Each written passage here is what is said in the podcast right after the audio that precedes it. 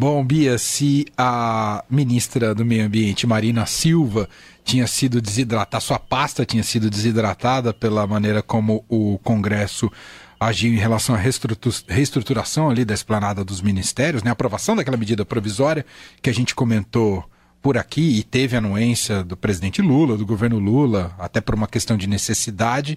Uh, hoje, 5 de junho, Dia Mundial do Meio Ambiente, ela foi muito prestigiada pelo presidente Lula. Queria que você contasse em que medida isso se deu, Bia. Pois é, Manuel, eu acho que esse tema, né, política e, e, a questão ambiental, a preservação ambiental, ele liga, é, é um fio aí que passa por todas as questões é, políticas recentes ali de Brasília, de certa maneira, porque é, você bem falou, né, a Marina Silva teve seu ministério desidratado nessa é, definição do Congresso sobre a organização ali é, do governo. A medida provisória passou, no fim das contas, aquele que era era para ser uma questão trivial, mas virou uma grande dor de cabeça para o governo na negociação com os parlamentares. Então, o governo conseguiu manter é, a estrutura básica dos ministérios, mas teve algumas alterações. E a principal delas foi essa que você falou, né? A, a desidratação, de certa maneira, do Ministério do Meio Ambiente, que gerou é, bastante incômodo ali é, na pasta e na ministra Marina Silva, que, lembrando, fez parte de outro governo Lula anteriormente e chegou a sair do governo por não ver os seus pleitos atendidos. É, e aí, por que, que a gente fala que isso passa por todas as questões políticas aí que estão é, na pauta ultimamente? É, justamente porque há é, atualmente um, uma disputa interna no governo, né, com relação à questão ambiental, é, que coloca ministérios é, em posições diferentes e o Lula como esse árbitro é, que ele precisa ser. E que, ora, vai tentar é, afagar um lado, ora vai tentar afagar o outro. É, a gente está falando aí de um projeto da Petrobras de exploração de petróleo na região do Amapá. É, e isso foi o que começou a gerar um incômodo com a Marina e, por fim, culmina ali é, no esvaziamento, uma tentativa de esvaziamento do Ministério é, do Meio Ambiente pelo Congresso. Aí, depois de todo esse cenário né, de disputa interna no governo, Marina enfraquecida, todo mundo falando que a Marina está enfraquecida, etc. Hoje, dia se comemora o Dia Internacional do Meio Ambiente. É, o Ministério do Meio Ambiente, portanto, lançou um plano é, de prevenção e controle do desmatamento na região da Amazônia Legal é, e que tem como uma das principais medidas o anúncio de hoje é um embargo que passa a valer imediatamente em metade das áreas desmatadas no Brasil, que é uma maneira de suspender todas as atividades que são desenvolvidas nas propriedades que são atingidas aí, desenvolver sistemas de rastreabilidade desses produtos agropecuários na Amazônia para tentar conter as práticas ilegais. É, com o mote é, do Dia Internacional do Meio Ambiente, a gente está vendo uma série de reportagens sobre essa questão, mostrando como ainda é um grande desafio, né, Manuel, é, conter aí a exploração, o desmatamento ilegal na Amazônia. É, a gente também hoje, infelizmente, nesse dia que é Dia Internacional do Meio Ambiente, a gente lembra também um ano da morte do indigenista é, Bruno Araújo e do Verdade. Phillips, o jornalista britânico, é, que estavam ali é, na região do Vale do Javari quando foram mortos é, por um pescador ilegal, né? E, enfim, ainda é, com desdobramentos dessa investigação sobre mandantes, etc., mas estavam ali justamente para mostrar, para revelar é, como ainda há uma exploração ilegal de regiões na Amazônia. É, e por que, que eu falo que eu acho que isso junta todos os assuntos? Porque junta a relação é, do Lula com o Congresso, junta é, a, a, dicotomia que tem muitas vezes entre alas diferentes do governo, com posições diferentes, né? E a forma como Lula fica sempre tendo que tentar arbitrar aí, é, afinal de contas, tem esse governo com uma composição é, que vai da esquerda, né, PSOL, o próprio PT puxando para a esquerda, a partidos de centro, quase centro-direita, ali, bem centrão mesmo, né? Na base do governo, então sempre vai ter esse tipo de oposição.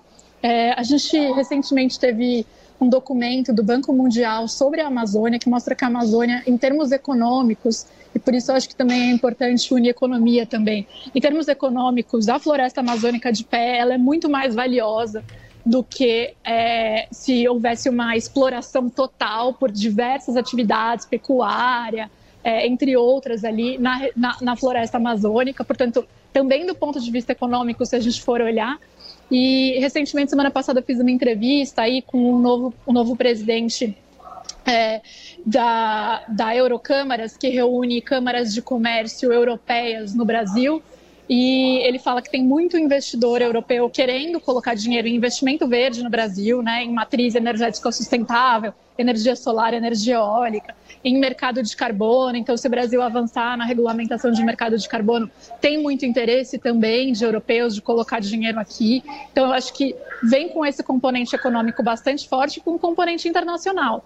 Durante o governo Bolsonaro, as negociações internacionais envolvendo o Brasil é, comerciais mesmo, ficaram paralisadas diante da pressão de uma comunidade internacional para que o Brasil se comprometesse de maneira mais firme com relação à preservação ambiental da Amazônia.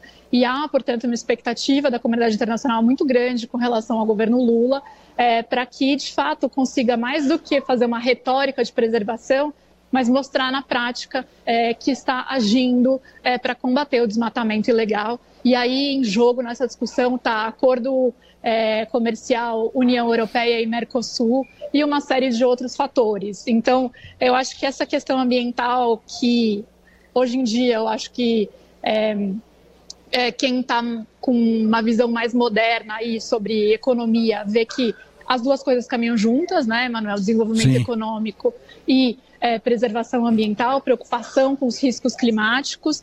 É, então, eu acho que ela é um fio que passa por esse governo de uma maneira muito intensa questão internacional, questão econômica, questão de investimentos privados, é, dilemas dentro do governo, dilemas com o Congresso. Então, assim, a ver se é, essa moral, digamos, que o Lula deu para Marina Silva hoje, é, acho, imagino eu que a Marina está ali no governo para ter resultado, né? Senão, ela faz como ela já fez antes, ela pega as coisas dela e vai embora. E isso teria um impacto muito ruim também é, internacional é, e do ponto de vista econômico também. E a gente está vendo aí agora, enquanto a gente está conversando aqui, lá em Brasília, o Alckmin é, e o Haddad estão anunciando né, o, é, esse novo plano aí para o setor automotivo. É, é, um plano que, de certa maneira, contempla ali, fala que carros menos poluentes é, vão ter um desconto maior, o que é legal, né? É, é interessante, mas eu conversei com gente, inclusive do setor automotivo, ou seja, até empresários que serão beneficiados em tese por essa medida e que têm uma visão bastante crítica a esse plano que está sendo lançado, é, justamente porque ele não fala em é, inovação, né, em tentar é, produzir aqui é, tipos de veículos com uma nova geração de etanol, veículos elétricos, né, veículos aí ambientalmente mais preocupados, ou é, peças que não sejam as peças tradicionais, que são as peças que o mundo todo está de olho na produção hoje, como baterias para os carros elétricos, semicondutores, né? Então ainda é um plano visto até por gente do setor como uma coisa meio atrasada Sim. e vista também com bastante ceticismo.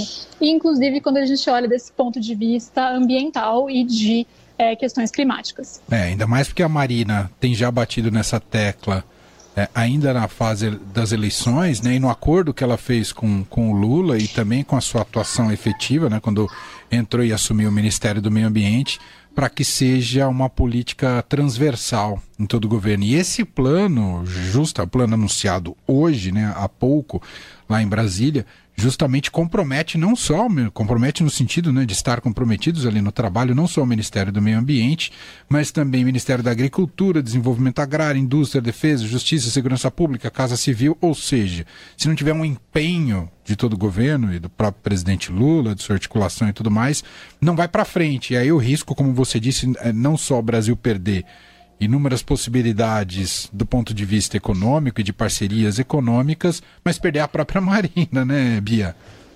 Exatamente. E aí, quando eu conversei, inclusive, com esse italiano, que é esse novo presidente da Eurocâmaras aqui em São Paulo, é, eu perguntei para ele: é, tudo que está acontecendo aqui no Brasil repercutiu lá na Europa? Ele falou: não, ainda não. Mas se a Marina sair, aí vai ter uma repercussão, porque ela tem um reconhecimento internacional né, é muito grande como é, uma importante ambientalista. Então, ela é uma figura forte. A presença dela na campanha eleitoral do Lula fez parte daquele movimento de segundo turno ali, né, para é, de várias vozes que se uniram para fazer uma campanha que era mais contrária ao Bolsonaro do que pró-Lula, né? Então várias vozes divergentes, digamos assim, em torno da candidatura do próprio Lula. É, e agora é um governo que vai, vai ter que mostrar que veio nessa seara, né? Tem muita gente olhando com bastante atenção para isso. Muito bem, Beatriz Bula volta com a gente quarta-feira aqui no Fim de Tarde Dourado. Obrigado, Bia. Beijo, boa semana para você. Eu te agradeço. Um Até quarta.